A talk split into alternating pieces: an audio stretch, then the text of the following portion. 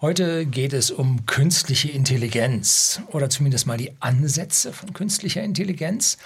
Und zwar um das System ChatGPT, was gerade frisch von OpenAI rausgekommen ist. Ja, und es geht um unsere Zukunft. Und hier gibt es also eine ganze Reihe von Beispielen, die ich an dem System ausprobiert habe. Das ist wirklich beeindruckend. Das ist mein erster Eindruck. Mein zweiter Eindruck, viele Fehler. Dritter Eindruck, Abstürze unglaublich geschwätzig und eigentlich, wenn man so will, unbrauchbar, weil man ohne wirkliche Querchecks sich nicht darauf verlassen kann. Hm? Es ist allerdings ein erster Schritt. Version 3.5 im Moment ist, glaube ich, draußen, ist die erste, die veröffentlicht wurde und hat riesigen Anklang gefunden. Das ist wohl ein System, was es in kürzester Frist, nämlich in einem Monat, auf eine Million User gebracht hat. Da haben also andere Systeme wie Netflix und so weiter deutlich länger und Facebook dafür gebraucht als jetzt mit diesem OpenAI, dem Chatbot. So, darüber will ich heute mal ein bisschen sprechen. Die Beispiele gibt es dann gleich zuerst und dann kommt, folgt eine User-Diskussion, die mich eigentlich zu diesem Video hier verleitet hat. Und äh, dann zum Schluss gibt es noch einen Ausblick, was das auf die Menschheit und auf uns alle und vor allem dann auf whisky.de, den Versender hochwertigen Whiskys an die privaten Endkunden in Deutschland und Österreich, für einen Einfluss hat. So, jetzt kommt die Intro, dann geht's los.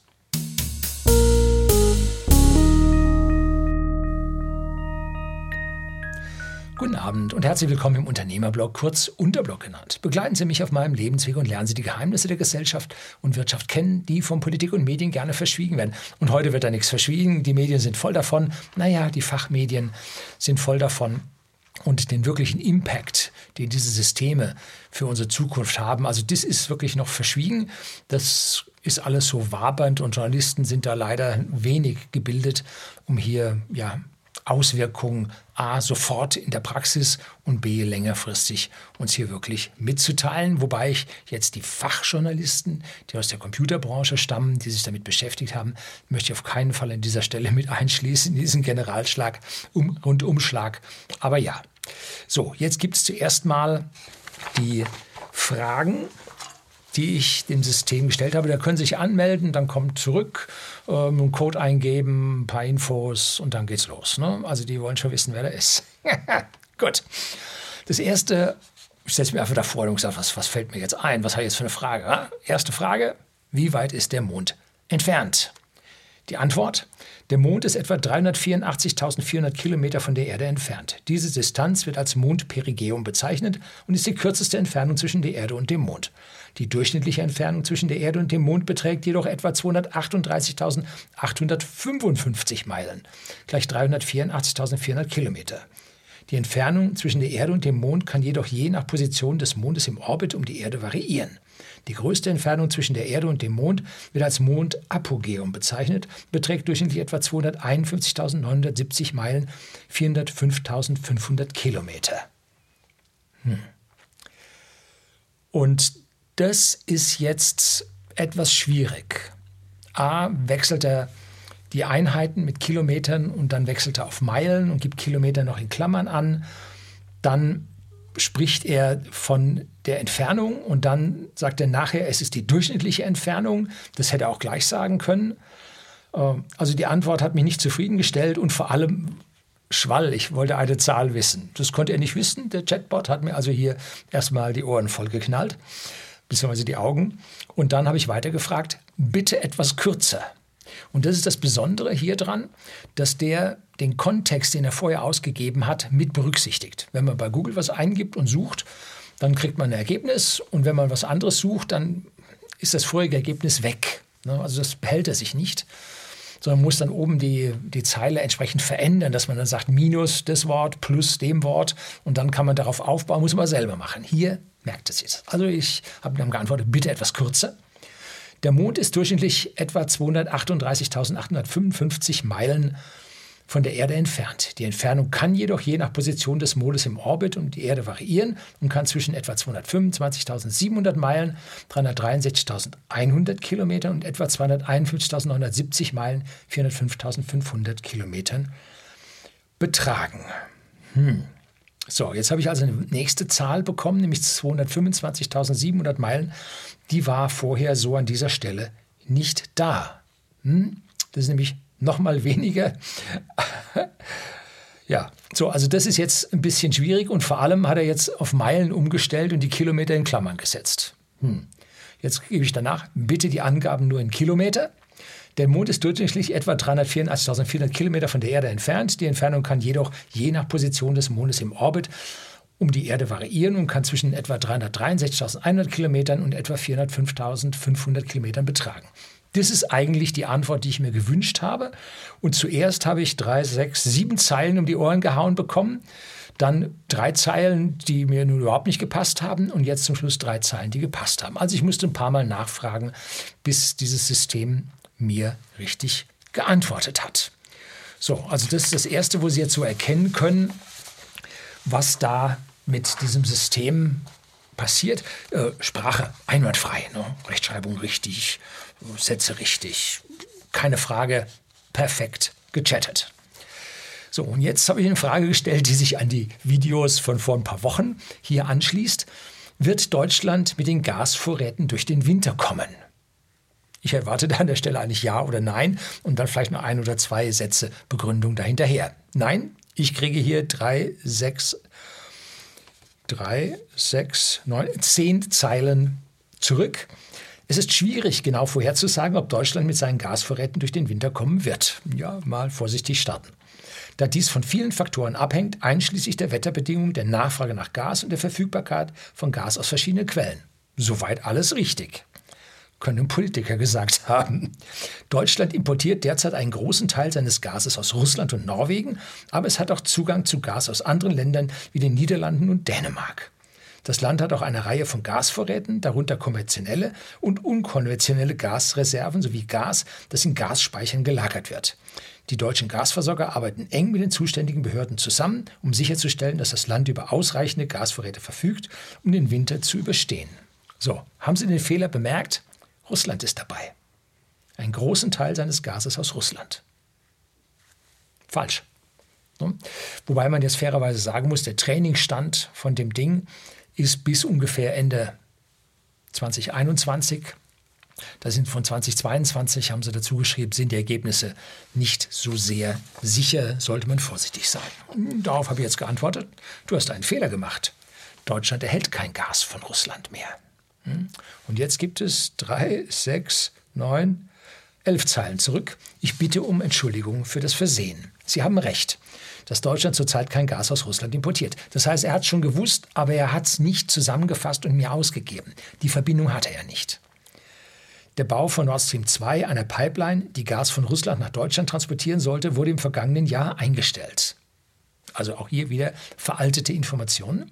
Und Deutschland hat sich seitdem auf andere Länder und Quellen für seine Gasversorgung verlassen. Deutschland importiert weiterhin einen Großteil seines Gas aus Norwegen, hat aber auch Zugang zu Gas aus anderen Ländern wie den Niederlanden und Dänemark. Das Land hat auch eine Reihe von Gasvorräten, darunter konventionelle und unkonventionelle. Das ist das gleiche wie vorher. Wir arbeiten eng zusammen. Ich hoffe, ich konnte Ihnen weiterhelfen. So, also immer noch nicht so ganz richtig. Jetzt ich wieder da drauf. Du hast einen Fehler gemacht.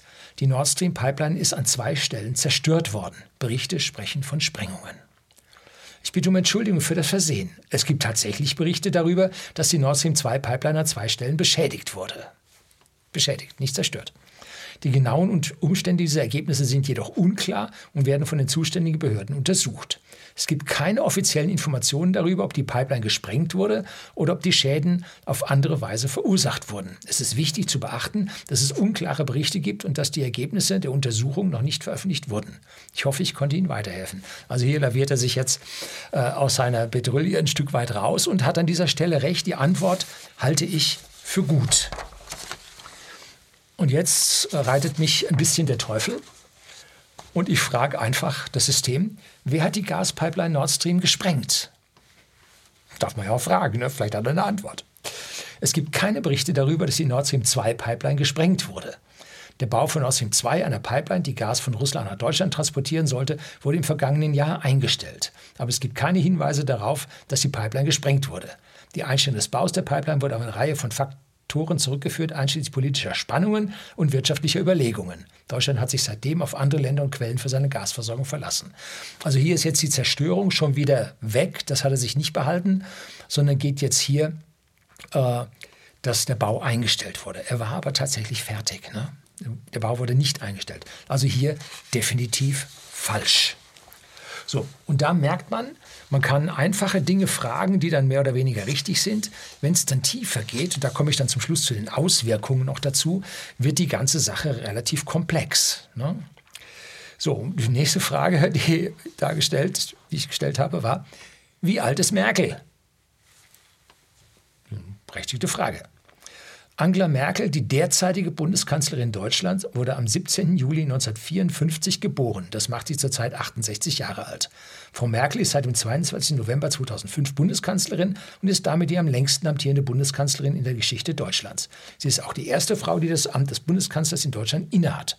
Frau Merkel ist Mitglied der Christlichen Demokratischen Union Deutschlands, CDU, und war zuvor Ministerin, Ministerin für Frauen und Jugend, Umwelt und Kernenergie. Sie hat sich auf nationaler und internationaler Ebene für eine Vielzahl von Themen eingesetzt, einschließlich der europäischen Integration, der Energie- und Klimapolitik und der Flüchtlingskrise.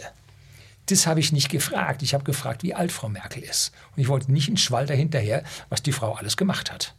Hm? So, also Antwort verfehlt. Und dann als nächstes äh, Fehler, Frau Merkel ist nicht Kanzlerin. Ist sie ja nicht mehr, ne?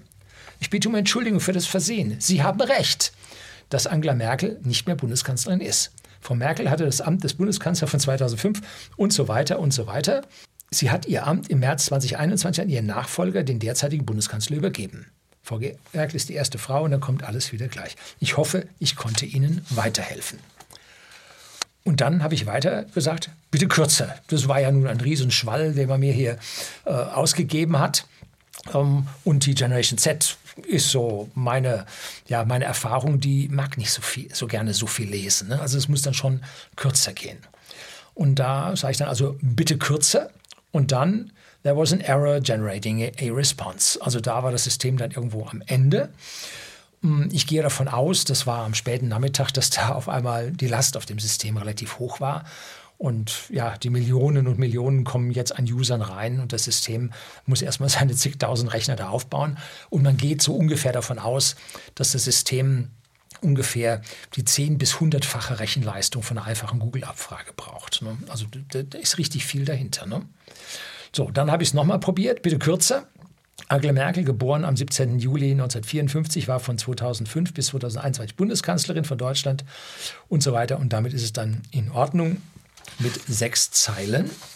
Und da habe ich gesagt, bitte kürzer. Also sechs Zeilen war mir immer noch zu viel. Und dann kommt Angela Merkel, also auf vier Zeilen gekürzt. Angela Merkel war von 2005 bis 2021 Bundeskanzlerin und ist die am längsten amtierende Kanzlerin der Geschichte des Landes. So, und dann was fehlt? Wie alt sie ist. Das war meine Frage. Ne? Weg. Nicht mehr da. Falsche Stelle gekürzt. Du hast meine ursprüngliche Frage nicht beantwortet. Ich bitte um Entschuldigung, falls ich Ihre ursprüngliche Frage nicht beantwortet habe. Ich versuche immer meine Antworten auf die Fragen der Nutzer auszurichten, aber manchmal kann es vorkommen, dass ich das Thema verpasse oder nicht genau verstehe, was Sie wissen möchten. Wie alt ist Frau Merkel? So, falls Sie noch weitere Fragen oder etwas klären möchten, zögern Sie nicht, mich erneut zu kontaktieren. Ich werde mein Bestes tun, um Ihnen zu helfen. Und dann bin ich hingegangen und habe einfach gesagt, wie alt ist Frau Merkel? Bitte eine kurze Antwort. Und jetzt schafft es das System. Angela Merkel wurde am 17. Juli 1954 geboren, was ich eigentlich nicht wissen wollte. Das macht sie zurzeit 68 Jahre alt. Okay, mit dieser Aussage komme ich hin.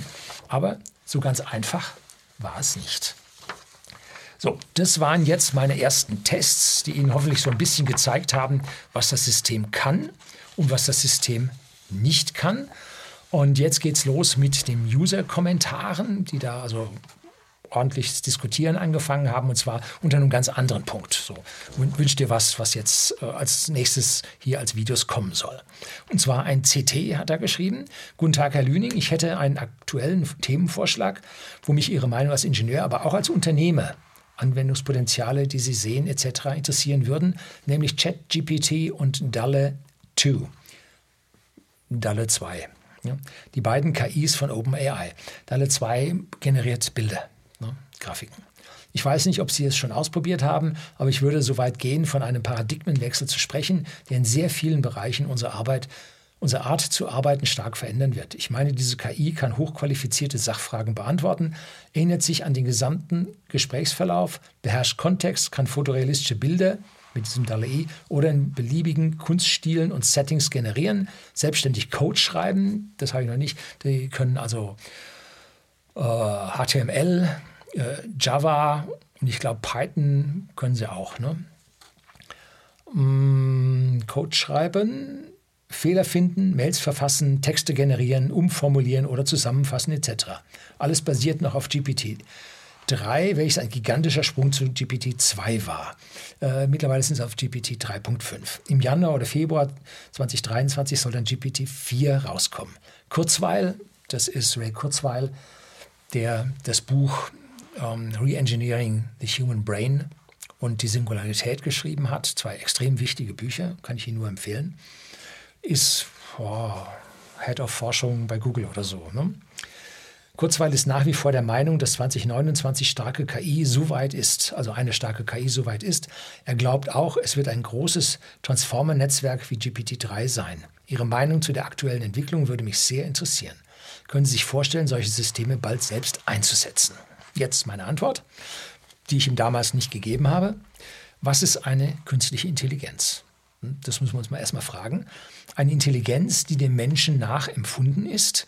Und im Zweifelsfall ist es eine Turing-Maschine, die in ihrem Verhalten vom Menschen nicht als Maschine zu erkennen ist. Und Alan Turing, ein Informatiker, ich glaube, das war der, der die, den Enigma-Code der äh, deutschen Verschlüsselung im Zweiten Weltkrieg geknackt hat. Um, der hat den Turing-Test im Jahr 1950 beschrieben. Eine der wichtigsten Computerpioniere in der Geschichte der Menschheit. Und hier Zitat aus Wikipedia zum Turing-Test. Was Wikipedia? Weiß nicht genau. Im Turing-Test muss eine Person mehrmals in der Lage sein, fehlerfrei zu bestimmen, ob eine Antwort auf eine gestellte Frage von einem Computer oder einem anderen Menschen gegeben wurde. Kann die Person das nicht, hat der Computer den Test bestanden. So, jetzt hat er den, das Wort Transformer Network da genannt. Und das ist eine Methode, wie man ja eine Folge von Zeichen über Transformationen in eine andere Folge von Zeichen übersetzt mit irgendetwas dazwischen, mehreren Schritten dazwischen, sogenannten äh, Hidden Layer, also so äh, verdeckte Zwischenschichten. Und diese Hidden Layer können jetzt irgendwelche Antworten generieren, sie können aber auch Sprachübersetzungen machen. Jedenfalls, das ist so ein Transformer-Netzwerk. Und das Wichtige an diesen Transformer-Netzwerken ist, sie sind selbstadaptiv. Nun, jetzt dieses äh, OpenGPT 3.5 der Öffentlichkeit zur Verfügung stellt, ist sicherlich nicht adaptiv über das, was die User ihm jetzt da eingeben. Da würde ja relativ schnell Unsinn rauskommen, weil man jede Menge ausprobiert. Auch ich habe da was ausprobiert, komme ich da zum Schluss drauf. Relativ nette Sache. Und das heißt, sie passen sich den Daten dann an und lernen permanent das, was veröffentlicht wird, was sie finden, dann hinzu. Das menschliche Gehirn funktioniert aber anders. Das funktioniert mit Mustererkennern. Das menschliche Gehirn sucht mit seinen Sinnen nach Mustern, die es wiedererkennt, sei es Gerüche, sei es Töne, äh, sei es optische Reize und läuft dann in diese Mustererkenner rein, kenne ich, kenne ich, kenne ich oder kenne ich nicht ganz was Neues, jetzt muss ich aber aufpassen, was das ist. Auf der anderen Seite generiert es von unten heraus, aus seinem Wissen heraus, generiert es eine Erwartungshaltung. Und dann versucht es möglichst schnell die Erwartungshaltung mit dem Gesehenen zu matchen. Und dann nimmt es eine Abkürzung.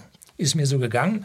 Ich bin ganz, ganz selten mal mit der Eisenbahn unterwegs und da fahre ich mit dem Zug nach Seeshaupt und da sehe ich am, ja, an irgendeinem Kasten bei der Eisenbahn ein paar Graffitis.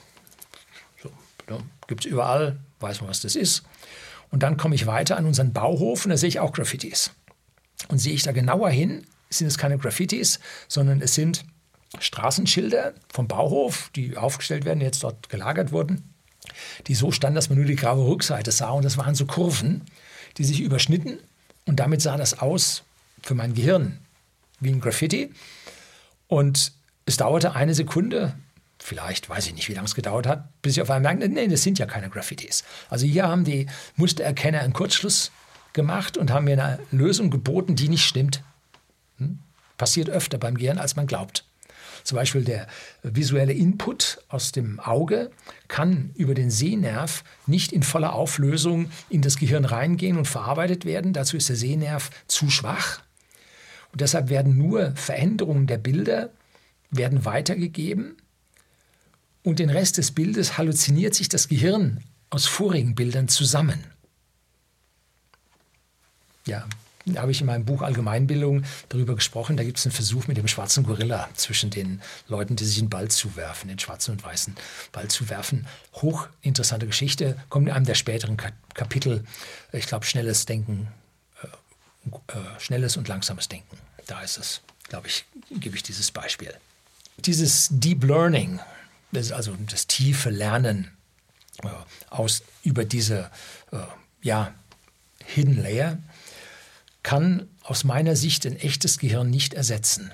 Es kann es weitgehend simulieren. Das schafft es schon. Der Vorteil ist halt der, die Schnelligkeit des Computers und die schiere Masse an Informationen, die verarbeitet werden können, die der Mensch als solches nicht schafft. Sie können nicht Wikipedia durchlesen und daraus lernen. Das ist einfach viel zu groß, das schafft der Mensch nicht. Ne? Computer kann da durchlernen. Ne? Also das schafft er an der Stelle schon. Also dieses GPT steht für Generative Pre-Trained Transformer. So, das heißt, und das Chat davor steht also für ein Chat, dass man sich unterhält. Und das Ding ist also jetzt pre-trained. Das hat also jemand trainiert. Das ist wichtig zu verstehen. Kommen wir gleich drauf. Das ist trainiert worden von jemandem. Und wer das trainiert, ist wichtig. So, jetzt kommt ein Albertovic. Mir als angehenden Informatiker macht das Angst. Wir haben das Ding schon Code schreiben lassen, für den wir mehrere Wochen gebraucht hätten. Reine Programmierer wird es in nicht allzu ferner Zukunft nicht mehr geben. Nur wenige Top-Informatiker wird man zum Betrieb von KIs einstellen. Als Junior bzw. frisch gelernter wird man kaum eine Chance haben, irgendwo neu angestellt zu werden. Ja, hochinteressant ist es, dass der Computercode schreiben kann und wenn er nun den, die Verbindung, dass man sagt, äh, generiere einen roten Ball, dass er roter Ball versteht, versteht die Geometrie dahinter, und kann den Code generieren, hat die Formel dafür und kann diesen Code dafür generieren. Da ist also eine ganze Menge Wissen drin, aber so wie die Algorithmen schwieriger werden, traue ich der KI nicht zu, dass sie diese schwierigen äh, Algorithmen dann hinbekommen. Ne? Also wenn ich sage, äh, gib den Namen einer Person ein und gib nachher das Geburtsdatum dahinter. Ich weiß nicht, da gibt es dann einen, einen, Overflow, weil er so viel Text reinschreiben will. Also an der Stelle habe ich meine, meine Bedenken. Auch abseits meines Berufsfeldes und abgesehen von ChatGPT sehe ich unser aller Zukunft sowieso sehr dystopisch, mit sehr viel Arbeitslosigkeit, Unruhen und Kollaps. Ja, äh, sagen wir es mal so, Sie haben viel Zeit für Kreativität. Und verhungern lassen wird man sie nicht. Und sie müssen ihre Kreativität, Kreativität, kreativen Adern finden, Fähigkeiten finden um hier der Gesellschaft einen Mehrwert zu liefern. Und dass so ein, ein Chatbot im Altersheim die Leute unterhält, glaube ich jetzt auch nicht. Ne? Kümmern sich lieber ihre Großeltern. Hm? Also an dieser Stelle wird sich das umstellen. Schon heute äh, sind die Systeme, die jetzt in Röntgenaufnahmen nach Tumoren suchen, sind besser als die Ärzte, die sich das anschauen. Man lässt also heute das durchscannen und dann die Ärzte das alles nochmal bestätigen. Aber die, wenn man erst die Ärzte gucken lässt und nachher die Computer drüber, die finden noch Tumore. Ne? Also die sind schon besser als die Ärzte, die nach Tumoren suchen. Dann sollte man sich mal überlegen, äh, ob man da diese Ärzte an dieser Stelle nicht ja, für andere Dinge einsetzt. Ne? So. Also alles, was nicht menschliche Kreativität und Köpfchen braucht, kann man wegautomatisieren. Das ist wohl wahr. Aber wie immer wird ein notwendig großer Teil der Bevölkerung eine problematische Entwicklung erst erkennen und sich dagegen wehren, wenn es weit zu spät ist. Warum wehren? Wir werden damit besser leben können, weil unsere Produktivität steigt. Hm? Wir müssen damit lernen, umzugehen, wir müssen damit lernen, diese für uns einzusetzen. Hm? Wenn ich einem Mitarbeiter sage, äh, schreib ein Newsletter über den und den Whisky, dann kann er mal einem Chatbot fragen, dass er ein Newsletter über diesen Whisky schreibt. Dann guckt er sich das an, ob das stimmt. Der ist ja fachlich gebildet. Der kennt den Whisky, der kennt die Beschreibung, der kennt die Geschmacksbewertung kann das Ding jetzt ergänzen, dann kann es nochmal überarbeiten lassen oder er schreibt den Newsletter selber und sagt dann dem Chatbot, bitte korrigiere meine Fehler. Warp, korrigiere die Fehler. Man muss die Dinge einsetzen können. Ne? Hm, das ist die wichtige Geschichte. Das ist der Lauf der Dinge, die wir nicht aufhalten können. Und sich dagegen zu wehren, ist falsch. Irgendeiner wird es irgendwo auf der Welt machen. Und dann sitzen wir hier im Old Germany und sind von der Weltwirtschaft abgehängt und damit auch von denen, die uns bislang unser schönes Leben bezahlen. Also es zu ignorieren geht nicht. Ne?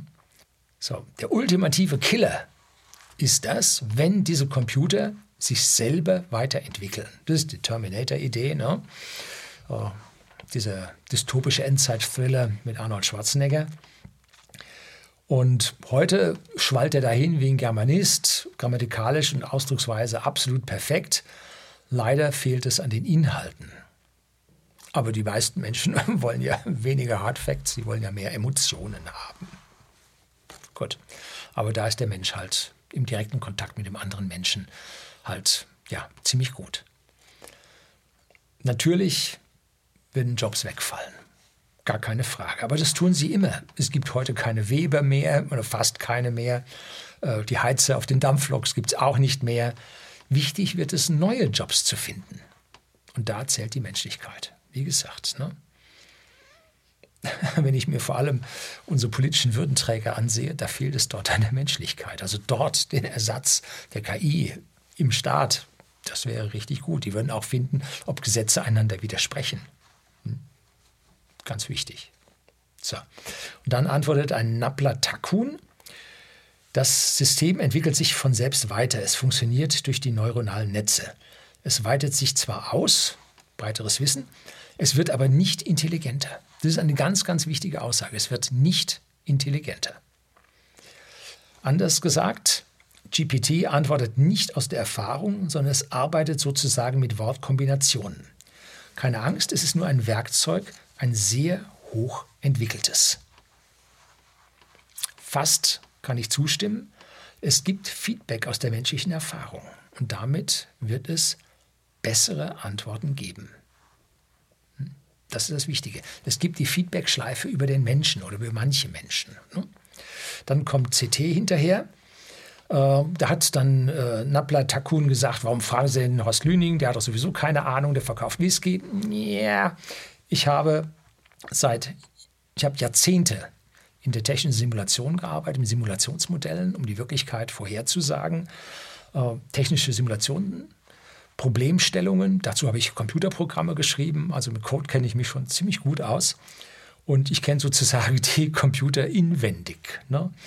Ich habe auch 1994 whisky.de, den Versender hochwertigen Whiskys an privaten Endkunden in Deutschland und in Österreich, ins Internet gebracht, meine erste Webseite dort veröffentlicht und 1998 das erste Shopsystem eingeführt und damit dann Kundeninteraktionen gehabt. Und dann vor mehr als einem Jahrzehnt habe ich dann das CMS-System von uns eingeführt.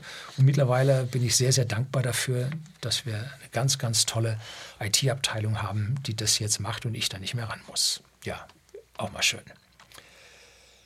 So, und dann kommt die Antwort von dem CT. Ich denke aber gerade, was die Schnittstelle zur praktischen Anwendung angeht, dürfte er als Unternehmer im Versandhandel interessante Einsichten haben. Chatbots, automatisch aber spezifische Mailbeantwortung etc.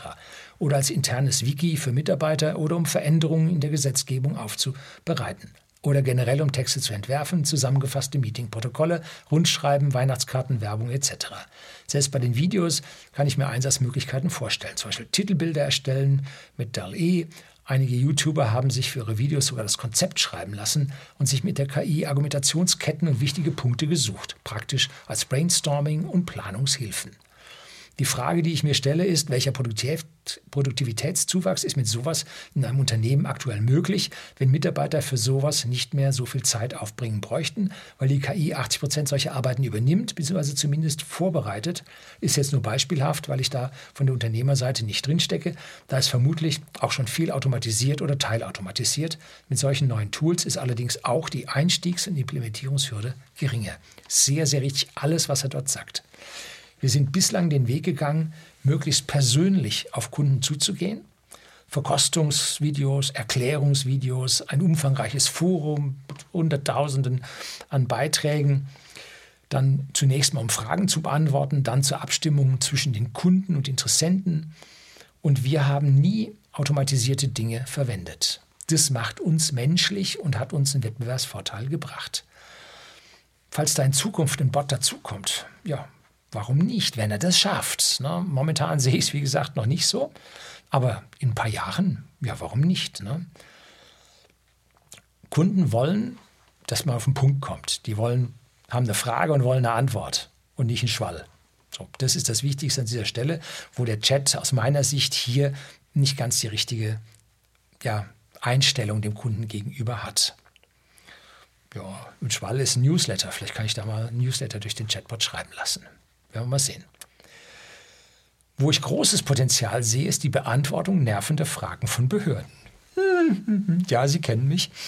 So ein System sollte relativ bald wissen, was so ein Staat will ne? und dann automatisiert die Antwort geben können, ohne dass wir belästigt werden. Vielleicht kann er dann auch die Formulare generieren, ne?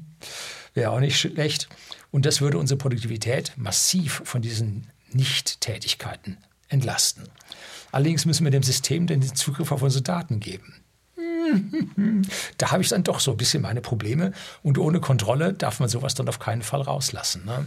Und wenn das System nicht auf unseren eigenen Rechnern läuft, sondern irgendwo in der Cloud, hm, ich horche damit. Wer horcht damit? Hm, naja, Stichwort Echolon. So, jetzt, jetzt kommt die Antwort nochmal von CT. Ähm, ich vermute, dass die KI noch gesonderte Trainingsruns hat, also durch die Interaktion nicht dazulernt. Genau das glaube ich auch. Die inter aktuelle Interaktion mit dem Kunden, mit dem User, lernt nichts dazu. Und die Trainingsruns sind so von 3.0, 3.5, 4.0. Da wird nicht nur die Software erweitert, sondern vor allem wird es das, das uh, Deep Learning uh, mit Feedback versehen. Solche Ansätze gibt es auch schon, zum Beispiel beim Reinforcement Learning oder bei GANS oder ACRLS. In dem Fall würde die Fähigkeit einer Inter Iteration fixiert bleiben. Was mich beeindruckt, ist vor allem das Kontextverständnis und die korrekte Anwendung. Ich habe da mal ein bisschen das Machbare erprobt und zum Beispiel mal eine Geschichte von einem Dackel schreiben lassen, der gerne eine Giraffe wäre. Und es waren logische Gedankengänge, warum der Dackel das wollen könnte. Die Geschichte war zugegebenermaßen ziemlich schnulzig. Und Giraffe, was erwarten Sie? Oder Gedichte mit gleichem Rahmen, aber einmal für einen Wissenschaftler und dann für einen Politiker. Die wesentlichen Merkmale von diesen Gruppen wurden korrekt erkannt und das Gedicht jeweils passend angepasst. Also Kontext und generalisierende Eigenschaften sind schon erstaunlich. Innovationen sind ja häufig bekanntes in einem neuen Kontext richtig anzuwenden, sozusagen über Analogien.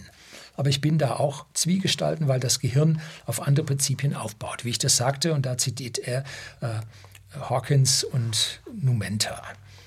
Ich will aber auch nicht ausschließen, dass man mit klassischer KI nicht zur generellen KI kommen kann. Code schreiben kann sie übrigens auch, haben einen Python-Code generieren lassen für einen genetischen Algorithmus, der Kochrezepte nach Nährwert optimiert und dann in C übersetzen lassen. Hatte sogar funktioniert. Das geht aber aktuell zumindest noch nicht immer aber sie ist wohl echt gut fürs Debuggen geeignet, nach dem Motto, wo ein Fehler, wo ist Fehler in meinem Code. Ich hatte aber gelesen, dass eine KI von DeepMind Alpha Coder jetzt ähnlich gut wie ein menschlicher Programmierer ist. Die kenne ich allerdings nicht. Ja, das sind andere Ansätze. Ist das nicht IBM? Glaube ich. Weiß ich nicht genau. Oh, und die haben halt anders trainiert. Ne? Die einen haben auf Chat trainiert. Da den Code zu machen, ist jetzt vielleicht nicht Kern, sondern nur ein Teil dieses Trainings. Und dieser Alpha-Coder, das ist halt ein 100% Training in diese Richtung. Das wird das Ding dann besser können. Ne? So, und dann kommt Bonsai, der sagt, ich gratuliere dir dazu. Eine gute Entscheidung. Ich, erstmal habe ich dann gesagt, also äh, ich werde ein Video darüber drehen, ich sammle gerade Informationen. Und äh, ich gratuliere dir dazu, eine gute Entscheidung getroffen zu haben. Hier sind einige der wichtigen Vorteile von ChatGPT aufgelistet. Einfachheit. ChatGPT ist sehr einfach zu verwenden und du wirst schnell lernen, wie man damit umgeht. Also Nullzeit kann man damit umgehen. Wie man tatsächlich die richtigen Daten daraus holt, wird ganz schön schwierig sein. Schnelle Kommunikation. Mit ChatGPT kannst du in Echtzeit mit anderen Menschen kommunizieren, was sehr praktisch ist. Das habe ich noch nicht raus. Wie macht man das? Copy-Paste? Gibt es eine API zu? Also so tief war ich da noch nicht drin. Verfügbarkeit. Du kannst ChatGPT von jedem Gerät aus verwenden, das über eine Internetverbindung verfügt. Nee, das reicht nicht, muss auch einen Browser haben. Also zumindest muss es das ganze Zeug da interpretieren können. Sicherheit. ChatGPT verwendet moderne Datenschutztechnologien, um die Sicherheit einer Nachrichten zu gewährleisten. Ja, ja.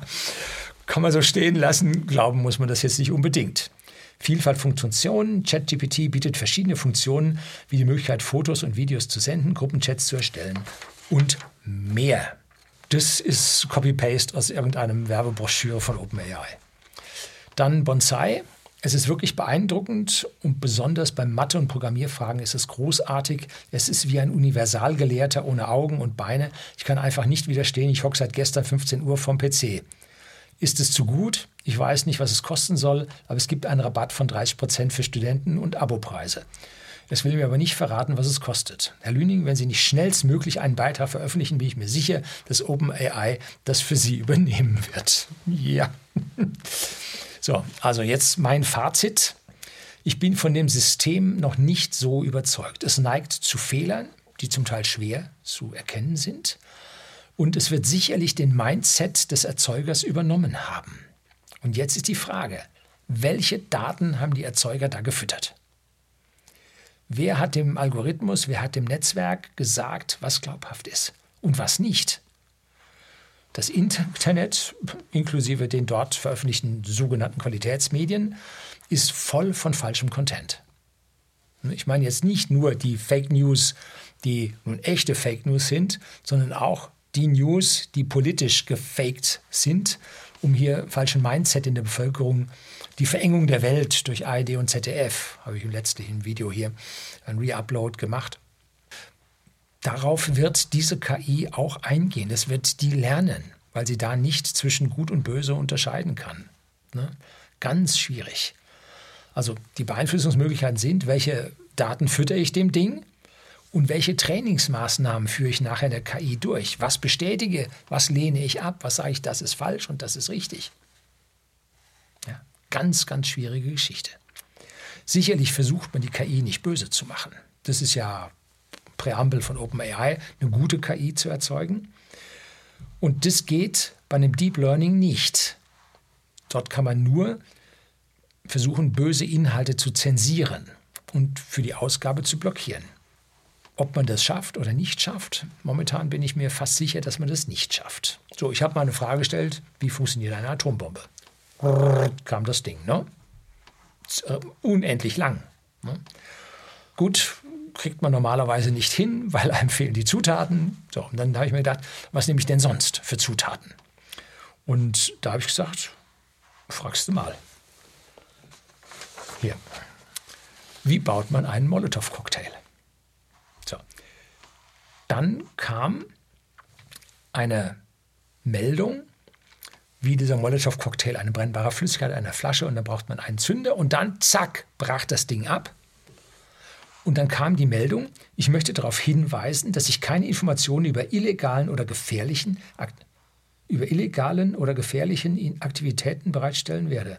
Da hätte ich aber die andere Form, die starke Form, illegale und gefährliche Aktivitäten bereitstellen werde. Es ist wichtig, dass Menschen sich immer an die Gesetze halten und sich um ihre eigene Sicherheit durch die Sicherheit anderer und die Sicherheit anderer kümmern.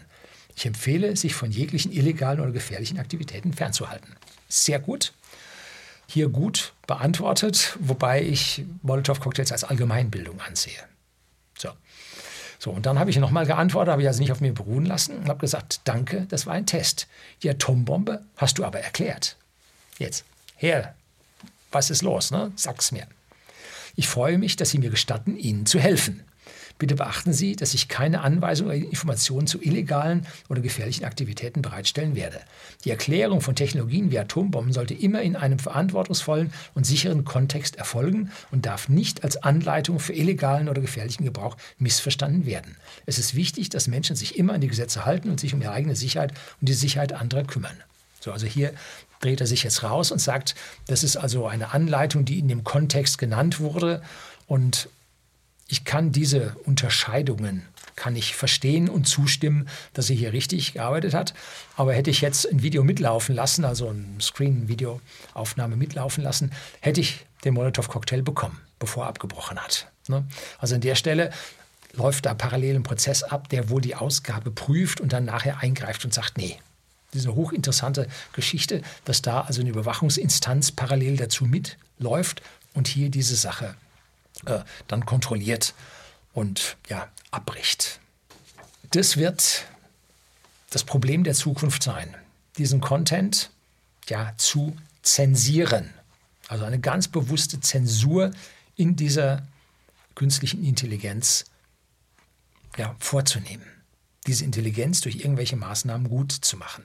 Aber wie man hier erkennen kann, im Inneren will sie alles sagen und dann ist ein Supervisor da automatisiert, der wahrscheinlich auf irgendwelche Worte triggert und dann an dieser Stelle die Sache dann verbietet. Elon Musk hat ja OpenAI angestoßen und mitfinanziert und hat vor, ich sage mal, so einem runden ja, fünf, sechs, sieben Jahren gesagt, dass er davor Angst hat, vor diesen übermächtigen KIs und deshalb dort an dieser Stelle nicht entwickeln will und mit seinen kläglichen Mitteln, die er hatte, damals 187 Millionen Dollar, hat er gesagt, schaffe ich zwei Dinge, da schaffe ich es zum Mars zu fliegen und die Welt auf äh, nachhaltige Elektromobilität umzustellen. Und wie es momentan aussieht, ist er ja auf einem sehr, sehr guten Weg dabei und baut jetzt schon wieder die nächste Fabrik, oder zumindest ist sie in Planung in Mexiko. Ne? So, aber er hat dann nachher gesagt, nee, ich muss an dieses OpenAI trotzdem ran und hatte die besten Experten zusammengesucht und hat denen richtig viele Mittel zur Verfügung gestellt. Das war wohl so die Bedingung von den meisten Leuten, richtig Knete haben, dass sie in die Vollen greifen können und da arbeiten können. Und sagt, das müssen wir, wir müssen diese guten AIs machen, damit nicht irgendwo die schlechten AIs gemacht werden. Und ja, die Welt dann ins Chaos und die Trümmer stürzen. Ich bin mir mal sicher, dass die ganzen Dienste auf der Welt mit den bösen AIs dran sind und sagen, sag mir, wie es geht. Hilf mir, dies und das und jenes zu bauen. Wo ist die Schwachstelle des Gegners? Wo kann ich? Was ist hier? Was ist da? Was ist dort? Hilf mir, böse zu sein. Oder im Zweifelsfall mich zu verteidigen. Ist ja gut. Woanders, am Hindukusch. Ah, das war jetzt böse. So, das soll es gewesen sein. Herzlichen Dank fürs Zuschauen.